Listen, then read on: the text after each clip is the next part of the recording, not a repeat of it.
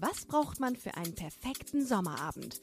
Gutes Wetter, beste Stimmung und kühle Drinks. Und da haben wir was für euch. Burgunderfreundin der Wein. Ab jetzt erhältlich über www.busenfreundin-magazin.com. Cheers, liebe Queers! Auf die Liebe und den besten Sommer eures Lebens.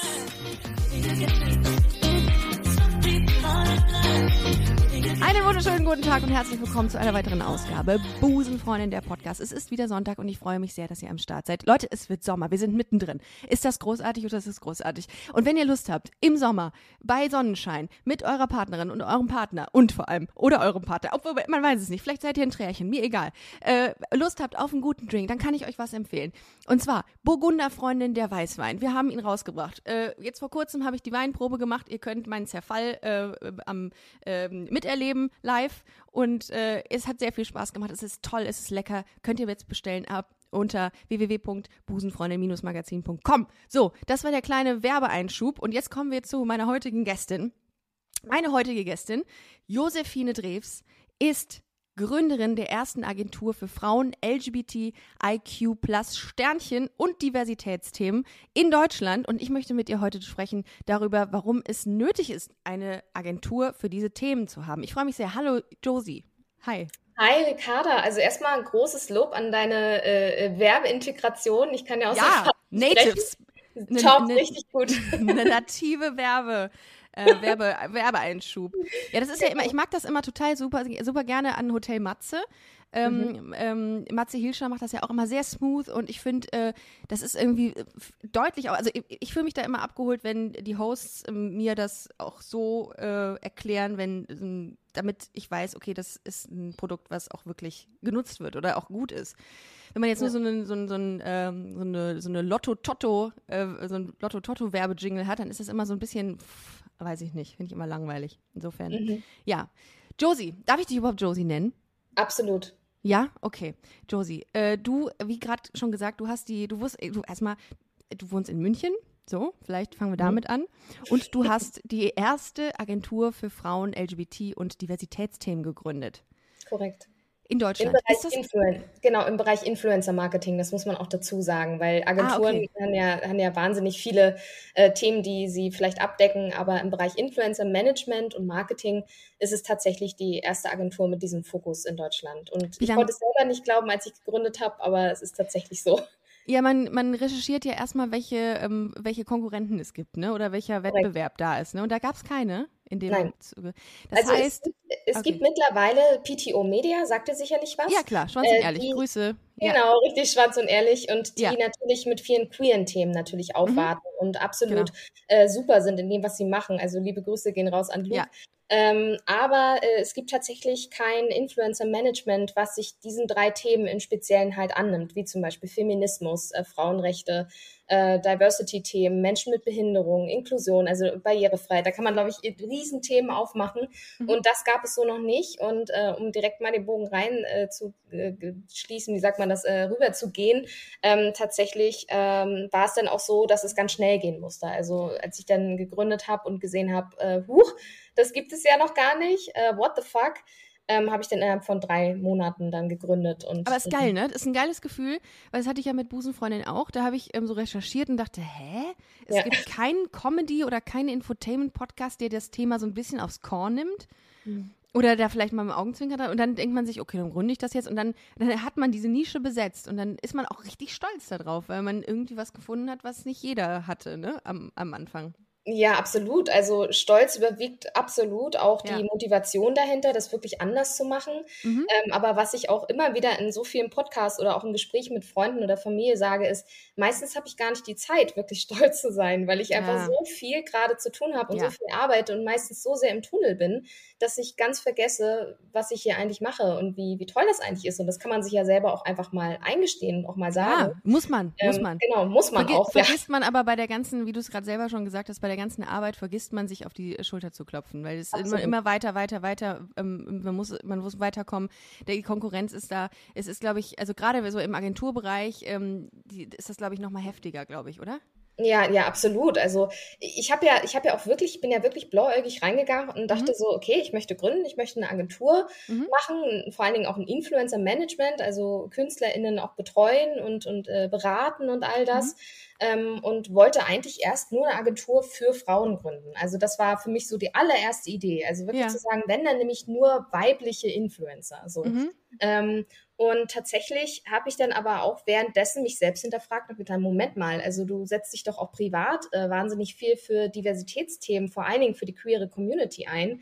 Ähm, da ich selber auch bisexual bin und mhm. all diese Themen. Und Ach, hatte ich gestern noch eine Folge zu Bisexualität, witzig. Ah, ja, ja, ja genau, ja, genau. Ja. Und, äh, und ja, und tatsächlich, ähm, ja, habe ich dann, habe ich dann irgendwie gedacht, naja, warum denn nicht diese Themen mitnehmen? Weil das sind ja auch bestimmte auch marginalisierte Gruppen, das muss man ja auch dazu sagen, die einfach nochmal mehr Aufmerksamkeit brauchen, um diese Themen auch mehr in die Mitte der Gesellschaft zu holen. Und ja, ähm, ja und so ist dann halt diese Idee entstanden, diese drei Themen zu, zu machen. Und ähm, genau, also das, das wollte ich nochmal sagen, dass es im Agenturfeld halt schon so ist, dass es sehr viele Agenturen gibt mhm. mit sehr verschiedenem Fokus vor allen Dingen auch Nachhaltigkeitsthemen. Das ist also das Jemas Hummel Management zum Beispiel ist ja auch total interessant, äh, dass wir da eigentlich auf einer ähnlichen Welle schwimmen, weil wir mhm. einfach, also ich mich auch genauso mit nachhaltigen Themen zum Thema Gesellschaft äh, auseinandersetze und die Jungs halt eher zum Thema Nachhaltigkeit, ah, Umwelt okay. und so weiter.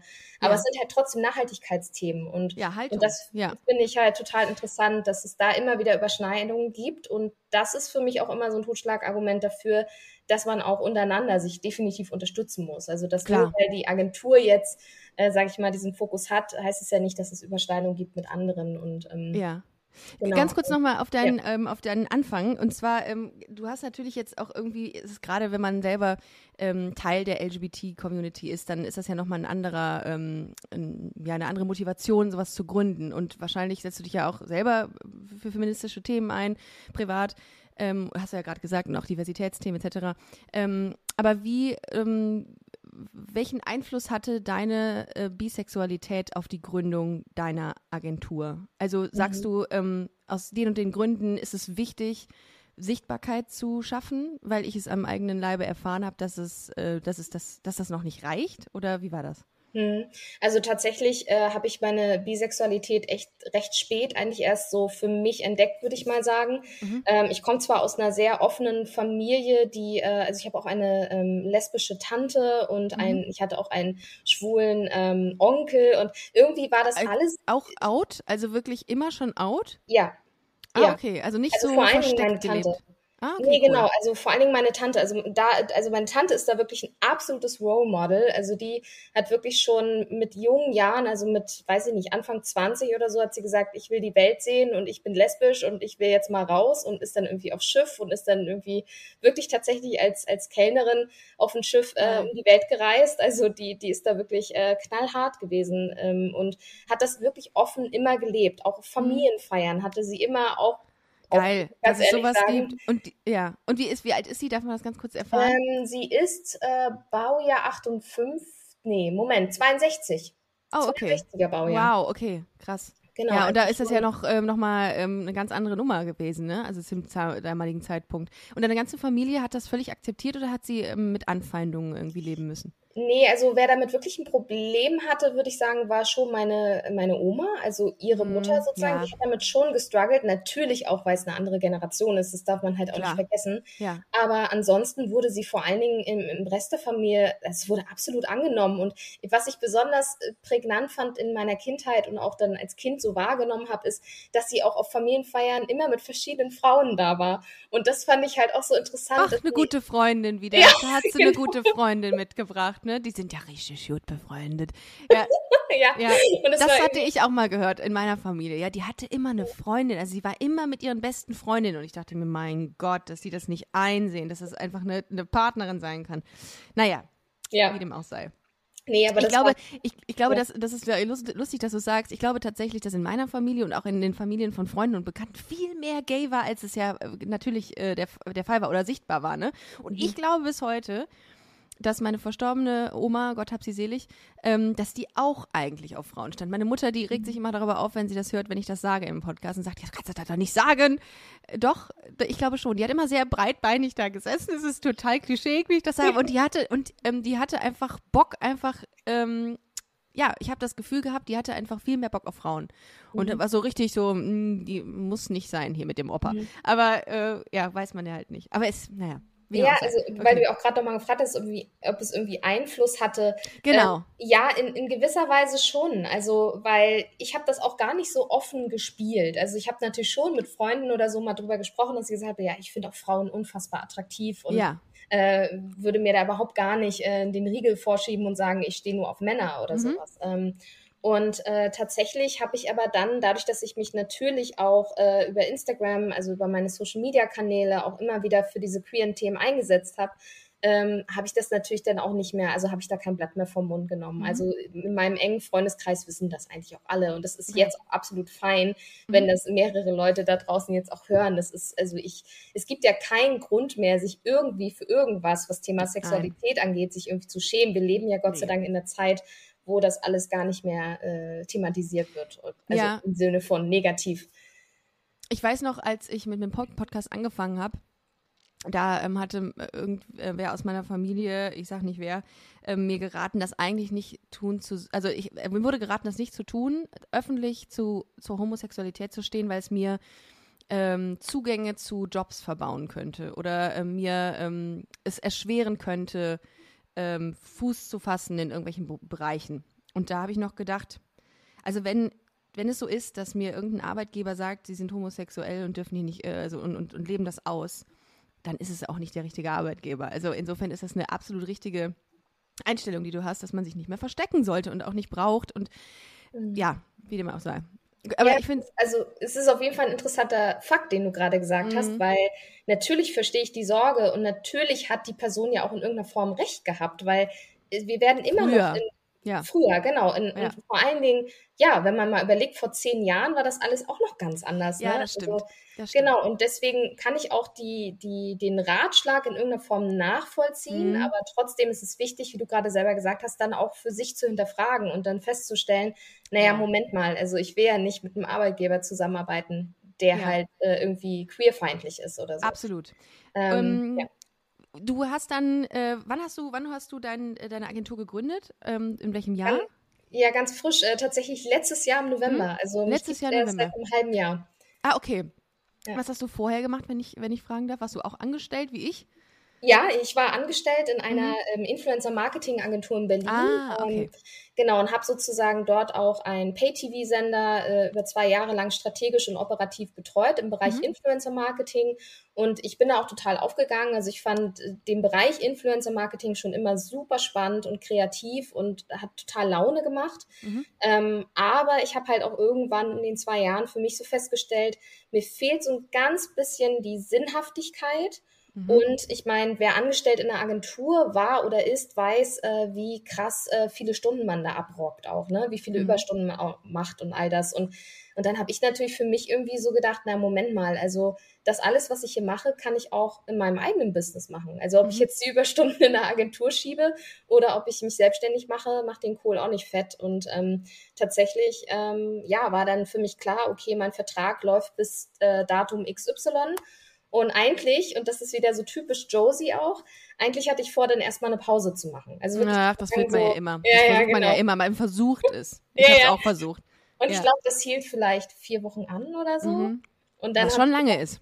Ja. Ja. Und dann habe ich gesagt, nee, nee, jetzt, jetzt möchte ich gründen. Und Gut. Und dann kam halt diese ganze Gründungsphase, also Businessplan schreiben, oh. Gründerseminare besuchen, all den ganzen Kram, den man super nervig findet, aber man lernt der hilft. unfassbar viel. Genau. Der hilft total. Und der ist auch absolut essentiell, wenn man gründen will.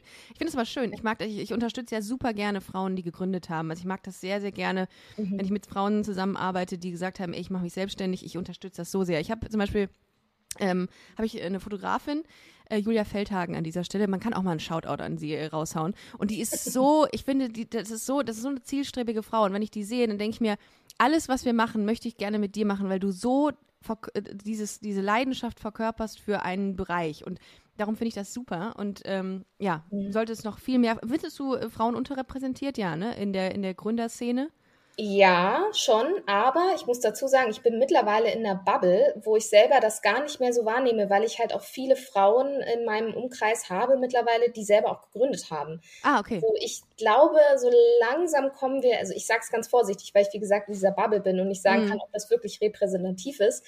Aber ich habe das Gefühl, so langsam kommen wir dahin, dass immer mehr Frauen auch durch uns, die das sozusagen vorleben, äh, bereit ja. sind, auch ähm, selber zu gründen. Weil wenn ich ja. da an mich selbst zum Beispiel denke, ich glaube, ich hatte schon immer das Potenzial, selber gründen zu können, weil ich sehr organisiert auch bin. Das kann ich auch wirklich von mir sagen. Aber ähm, tatsächlich habe ich immer geglaubt, ich sei nicht stark genug im Sinne von, ich sei nicht laut genug, ich sei nicht mhm. ähm, äh, ähm, vielleicht professionell genug und so weiter. Also diese ganzen Themen, die man ja auch immer vorgesagt bekommen von seinen Arbeitgebern. So, mhm. ja, also du machst deinen Job schon sehr gut, aber mh, hm, also so, also da fehlt noch ein bisschen was und dann denkt man natürlich über Jahre so, okay, so richtig geil bin ich jetzt auch nicht. So. Ah. Ähm, und tatsächlich habe ich erst so in den letzten zwei, drei Jahren für mich festgestellt, ey, du bist richtig gut in dem, was du machst. Lass mhm. dir das nicht ausreden. Und, mhm. ähm, und so kam dann erst die Motivation daraus zu sagen,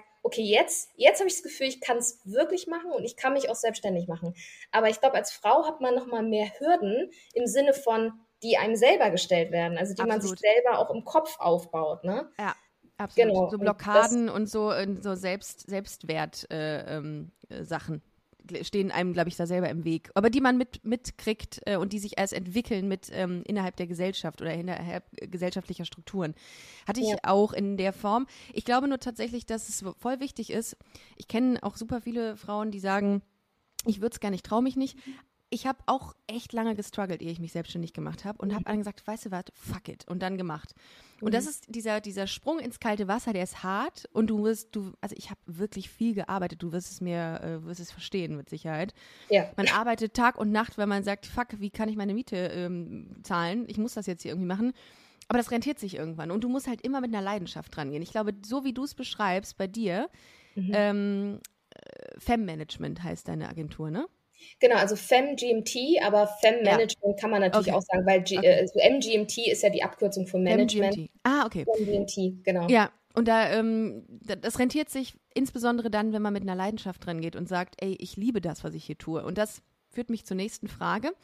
Du musst ja, ähm, du hast dann gegründet und ähm, hast quasi die, die, das Know-how mitgenommen von deinem, von deinem Arbeitgeber, von deinem ehemaligen, hast dich dann aber mehr oder weniger spezialisiert auf Social InfluencerInnen. Mhm. Was genau sind Social InfluencerInnen? Tatsächlich ist das nur der Fachbegriff für InfluencerInnen, also die sozusagen ah. sozusagen auf den Social Media Kanälen unterwegs sind, weil Influencer als ah. Begriff also ah. als Begriff Influencer kannst du ja auch Leute nehmen, die aus dem Sportbereich kommen, die aus dem TV-Bereich genau. kommen und so weiter. Das ja. ist ja nur der Begriff der einflussnehmenden Leute.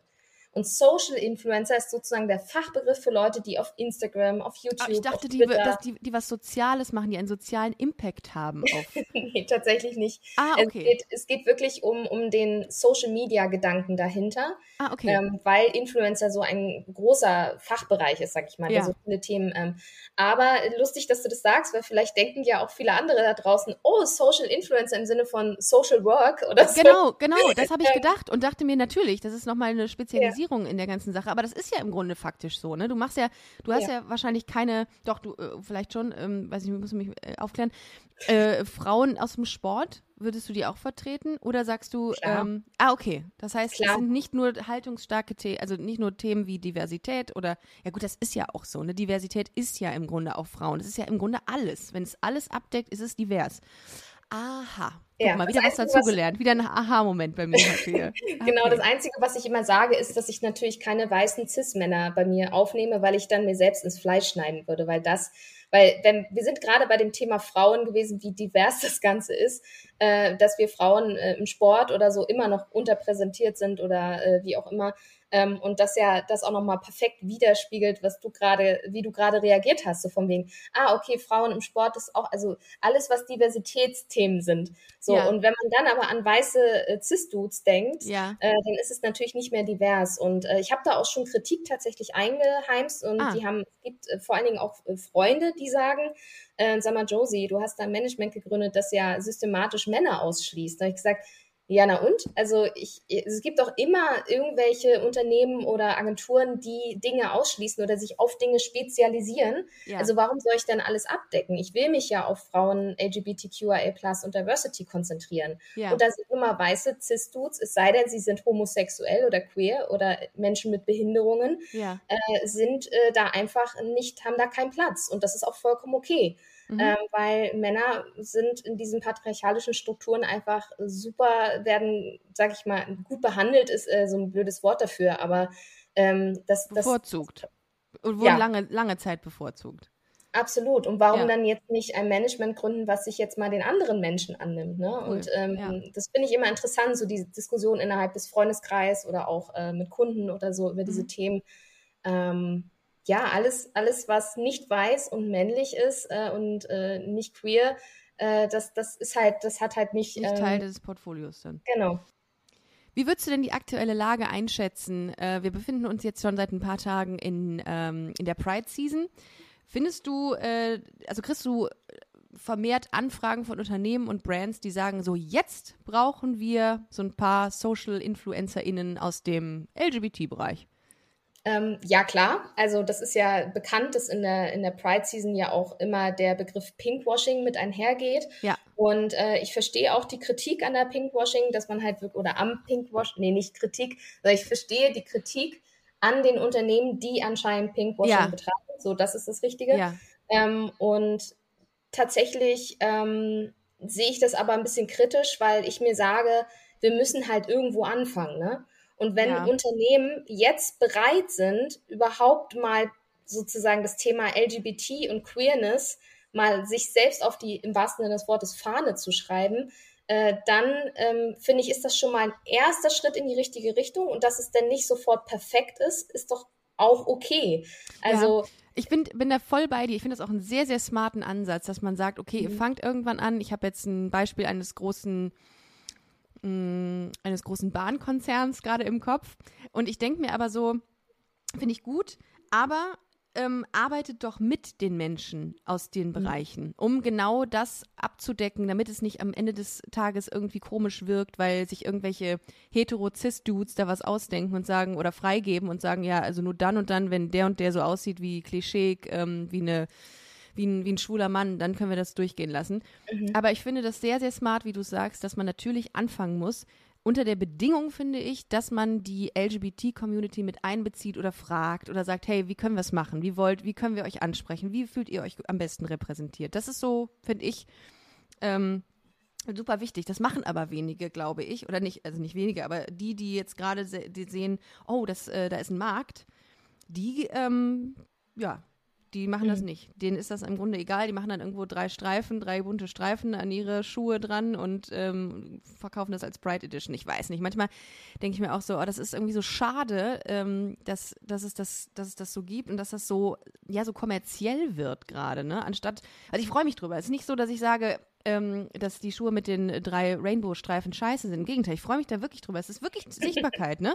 ja, ja, total. Ähm, aber ich finde das so schade, dass dann, dass das dann wirklich endet und dann gibt es das restliche Jahr halt gar nichts dazu. Mm, ja, gebe ich dir recht. Also kurz eine Flagge zu posten reicht genau. nicht aus. Genau. Und da gebe ich dir total recht. Also da muss schon mehr passieren als das. Äh, total. Äh, ich habe jetzt auch gerade den Fall, dass ich mit einer, äh, mit einem Flaschenhersteller, nachhaltigen Flaschenhersteller, eine Pride-Kampagne habe, die ich sehr, sehr toll finde und die ich auch sehr mag. Und da gab es auch tatsächlich kritische Kommentare unter dem Post, wo gesagt wird, ah, okay, jetzt gibt es also so eine Pride Edition Flasche und wie uncool, dass das alles kommerzialisiert wird. Ähm, mhm. Aber wie gesagt, wenn InfluencerInnen, die zu dieser Flasche was machen, und das waren alles queere Leute, also ich kann ja auch direkt die Namen nennen, es waren keiner Kiri, Fabian Grischkat, also mhm. es sind Phoenix K, es sind schon Leute, die, die wirklich äh, da auch hinterstehen und die sich dafür einsetzen. Und dann macht es für mich oder ergibt es für mich auch total Sinn,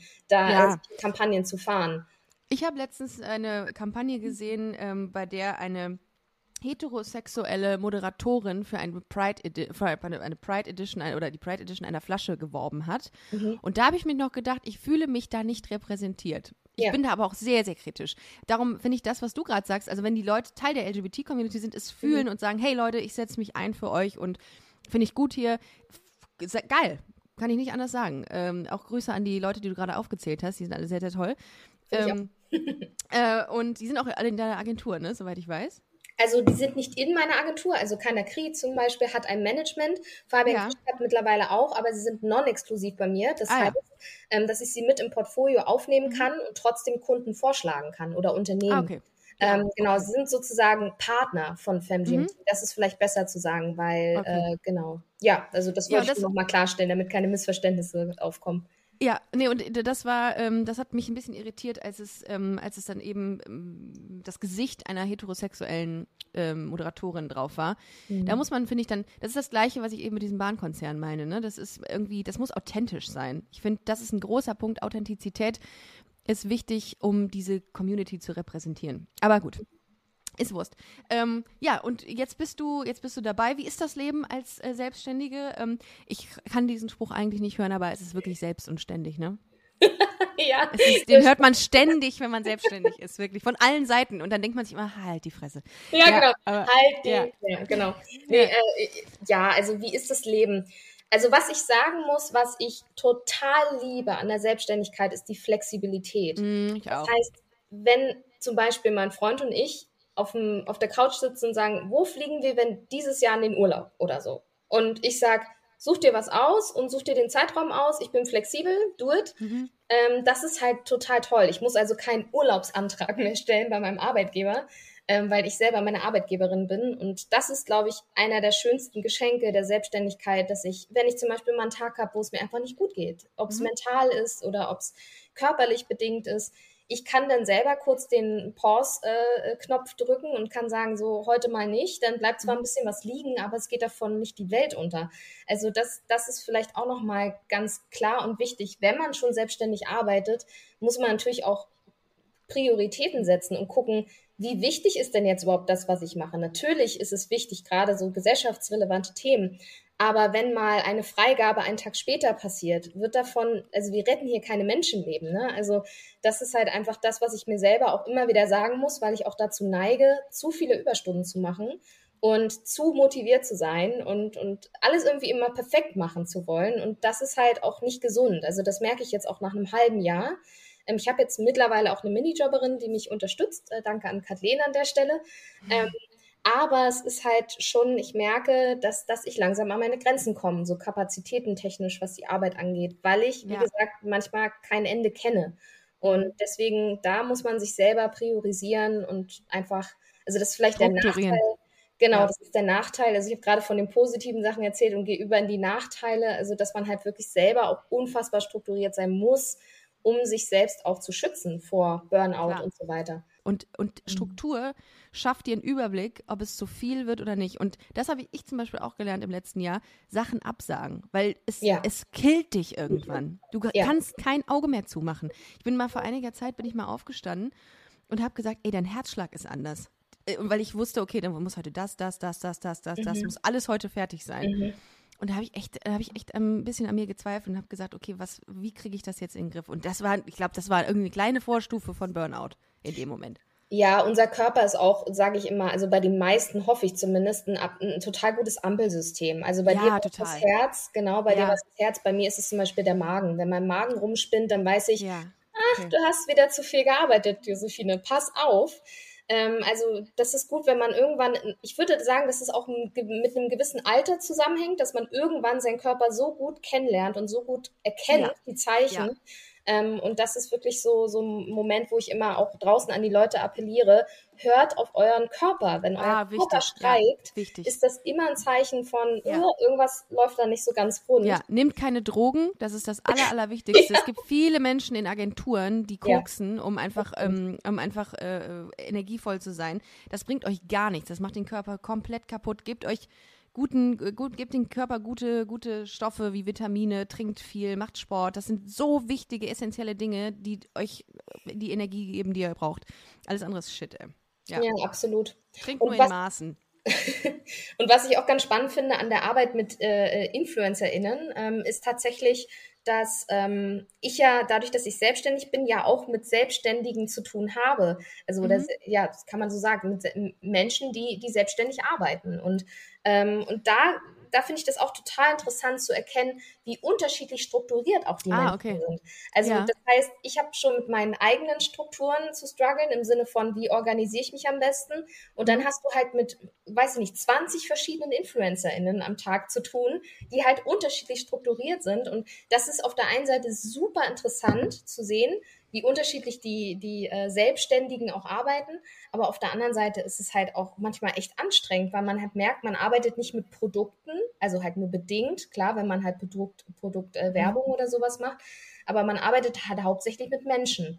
Und äh, das vergessen oft auch äh, Unternehmen, Brands, die mit InfluencerInnen arbeiten wollen, weil sie immer denken, das ist so eine Werbefläche, wo sie alles raufschreiben können und sagen können, hier, mach mal.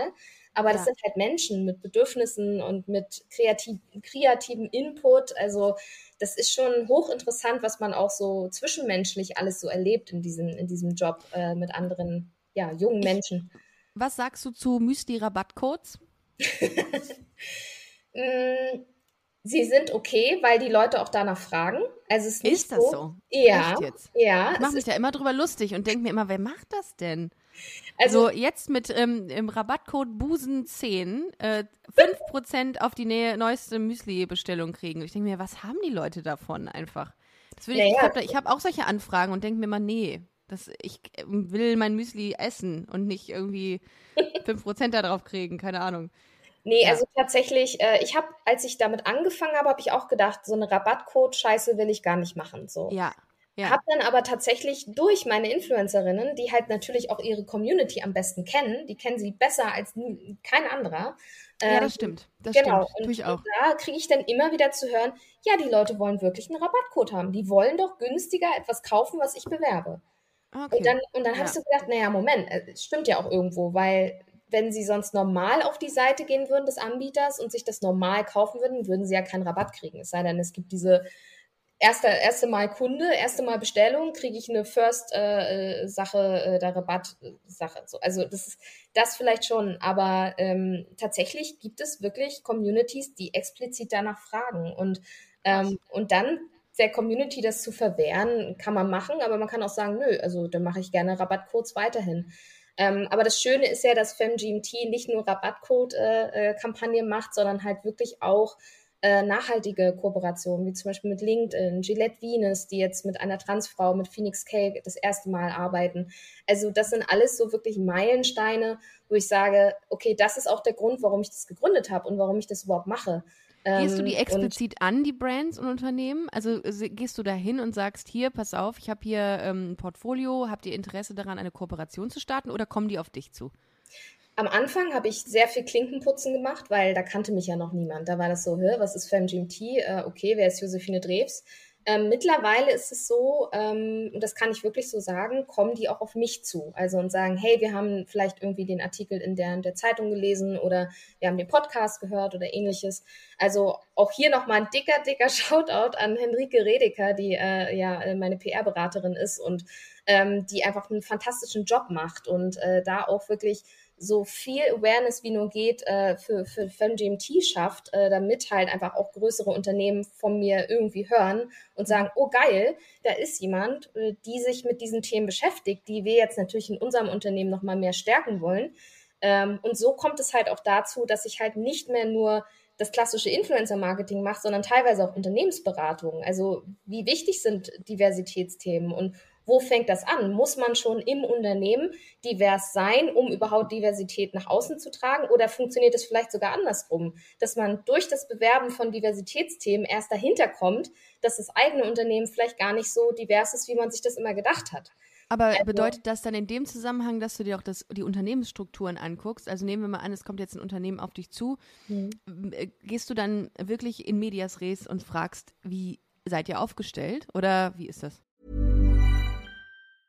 I'm Sandra, and I'm just the professional your small business was looking for. But you didn't hire me because you didn't use LinkedIn jobs. LinkedIn has professionals you can't find anywhere else, including those who aren't actively looking for a new job but might be open to the perfect role, like me.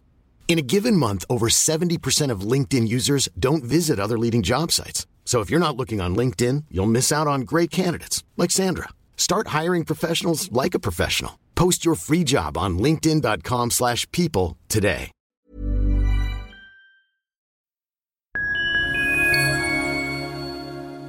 Liebe Community, eine ganz kurze Zwischenmeldung an dieser Stelle. Wir sind mit Love is Life erneut auf Tour. Miriam Boawina Irina Schlauch und ich bringen zusammen ein bisschen Farbe in die Flinterwelt. Mit dem Love is Life Pride Special kommen wir am 29. Juni nach München in den Schlachthof, am 19. Juli ins Karlswerk nach Köln und am 1. August ins Übel und Gefährlich nach Hamburg. Eins meiner persönlichen Highlights wird die Live-Weltpremiere meines ersten Songs sein. Es wird weitere Highlights geben. Es wird lustig, deep und selbstverständlich seid ihr mittendrin. Love is Life Pride Special 2024. Tickets gibt's auf eventim.de oder in den Busenfreundin Show Notes. Wir sehen uns auf Tour und jetzt geht's weiter mit Busenfreundin, der Podcast.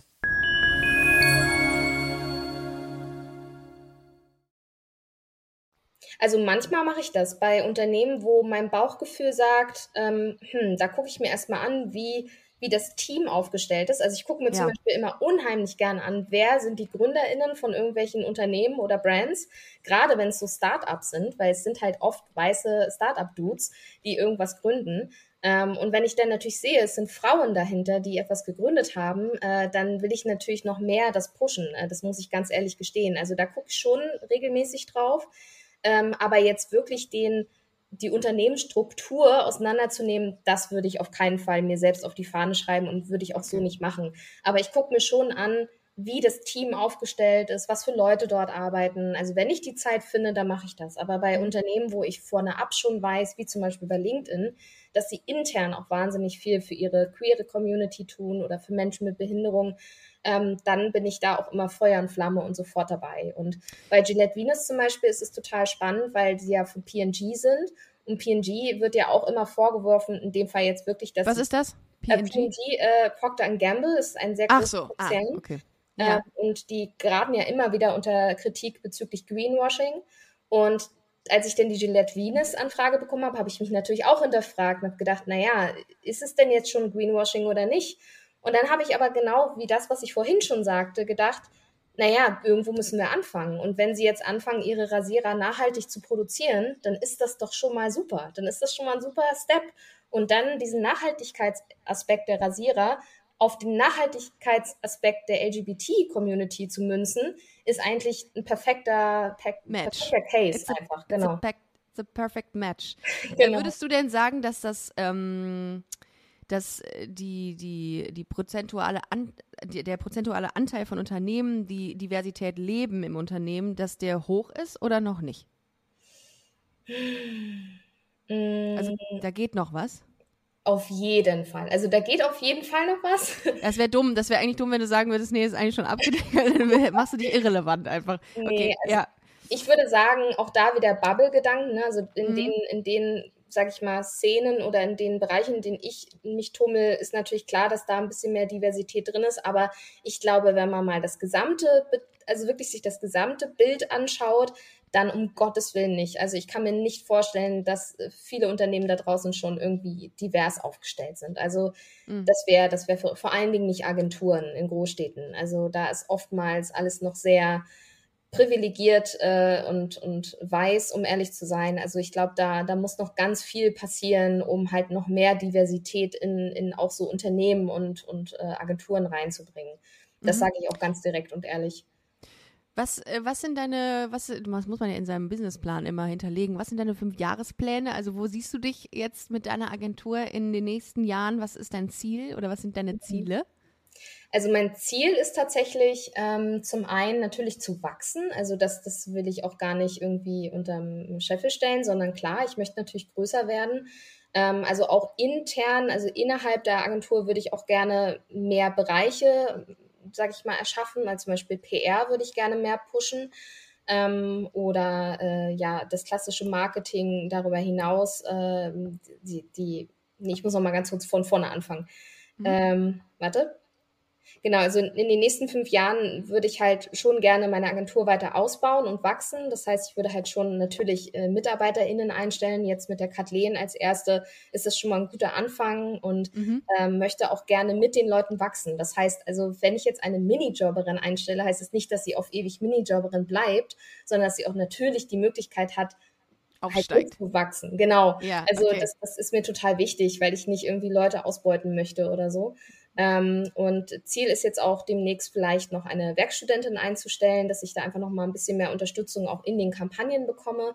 Mhm. Ähm, aber wirklich fünf Jahre, würde ich sagen, ist es dann eine Agentur mit mehreren MitarbeiterInnen, äh, tatsächlich remote. Also ich habe nicht vor, irgendwie ein Büro hier in München mir anzumieten, weil ich tatsächlich auch Leute aus allen Städten haben möchte. Also ich möchte schon mhm. Leute haben, die vielleicht auch im Ausland sitzen oder innerhalb von Deutschland in verschiedenen Städten.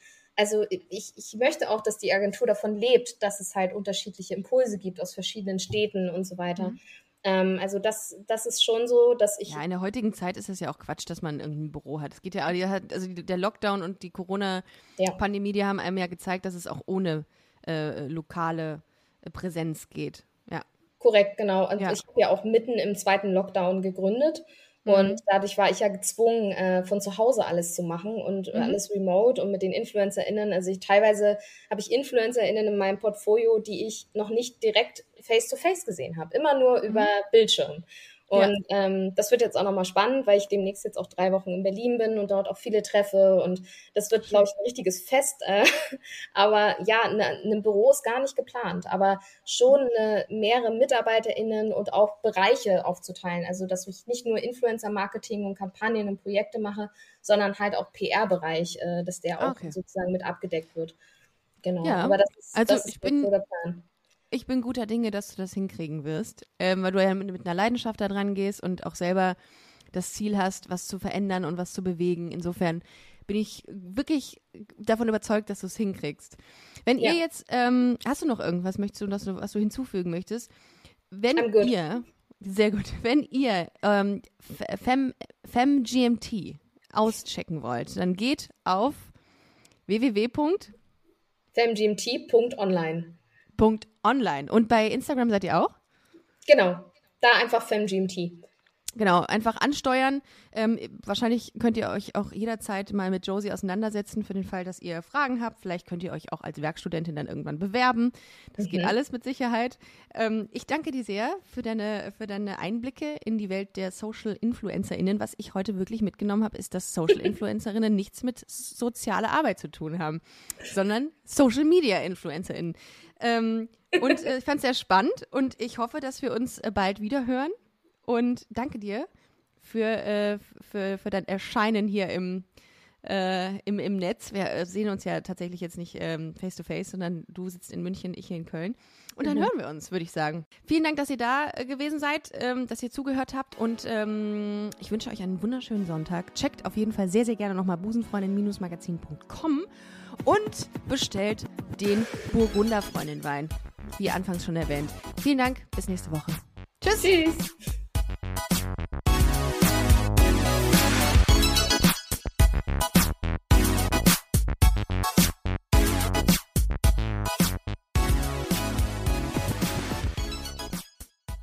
Busenfreundinnen und Busenfreunde, vielen Dank, dass ihr bei dieser Podcast-Episode bis zum Schluss mit dabei wart, sonst äh, würdet ihr das hier gerade nicht hören. Ein großer Dank geht an unseren Partner Rausgegangen Köln. Das ist Kölns führende Plattform für Veranstaltungstipps. Alle Infos dazu findet ihr auf www.rausgegangen.de. Und wenn ihr schon online unterwegs seid, schaut gerne noch auf unserer Webseite vorbei unter www.busenfreundin-magazin.com. Ich empfehle mich und ich hoffe, ihr uns auch. Bis nächste Woche. Hashtag Spread the Love.